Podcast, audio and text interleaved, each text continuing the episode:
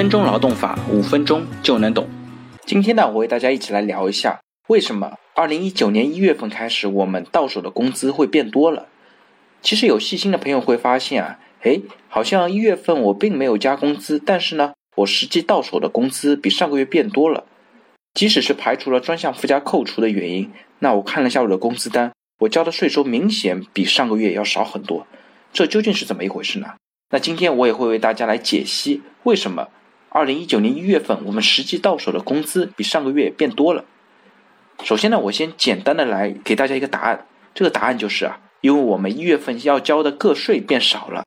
这个个税变少了，并不是说我们全年的税负降低了，而是说我们其实因为纳税的口径产生了变化。从二零一九年一月份开始。我们国家税务总局要求我们每家公司按照每个月的累计预扣法来缴纳个税，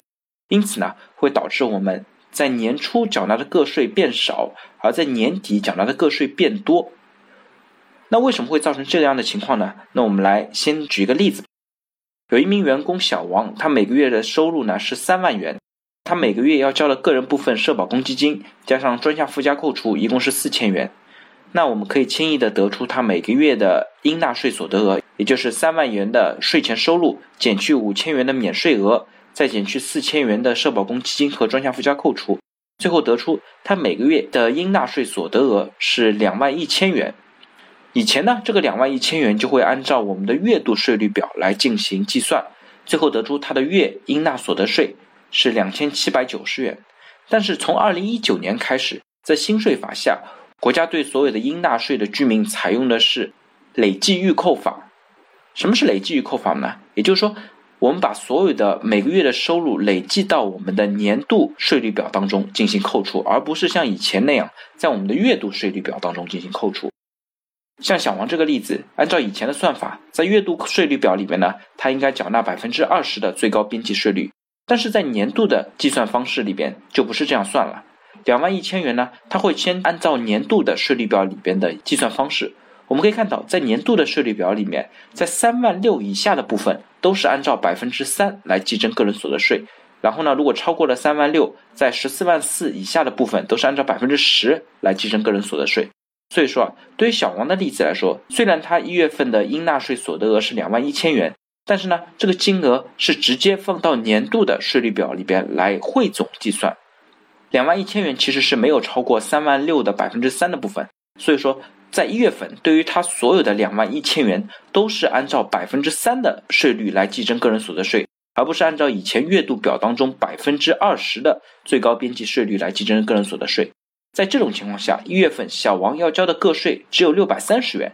那到了二月份呢？份一二月份的合计应纳税所得额变成了四万两千元。四万两千元其实是一部分超过了三万六，也就是说，它有一部分是按照百分之三来计税，然后有另外一部分呢是按照百分之十来计税。我们根据速算扣除数可以得出，他在二月份应纳的个人所得税呢是一千零五十元。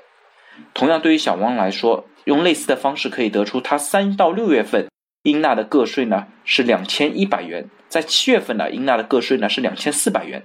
到了八月份，一直到十二月份，他每个月应纳的个税呢，变成了四千两百元。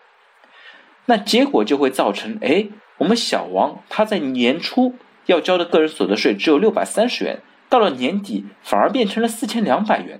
对于很多人来讲，这样的变化其实会很大的影响他的财务预算，因为很多人在年初会觉得啊，我们好像年底国家减税给大家发红包，最后呢拿到的实际的收入会变多。但是到了年底啊，一会儿双十一，一会儿双十二，都是开销很大的时候。这个时候呢，反而拿到的钱变少了。到时候很多信用卡花呗啊、借呗啊，很多欠的钱可能反而是还不上了。这样的话，对很多人的一个财务预算会产生很大的影响。